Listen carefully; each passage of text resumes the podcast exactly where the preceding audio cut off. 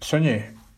Soñé con mi funeral luciendo ataúd brillante que con toda mi alcancía compré casi regalado por ser estorbo y sobrante en la próspera armería. No era un ataúd en forma, era más bien un cilindro negro, oscuro por dentro, cual boca de esa pistola que le sustraje al psiquiatra de su verde caja fuerte, verde como mi esperanza, menos fuerte que mi muerte. Y así, soñando y soñando, soñé que me sonreía con la máscara prestada, viva, feliz y compañía limitada. ¿Quiere usted, señora vida, una gran sonrisa mía? Es tan blanca y es tan gratis.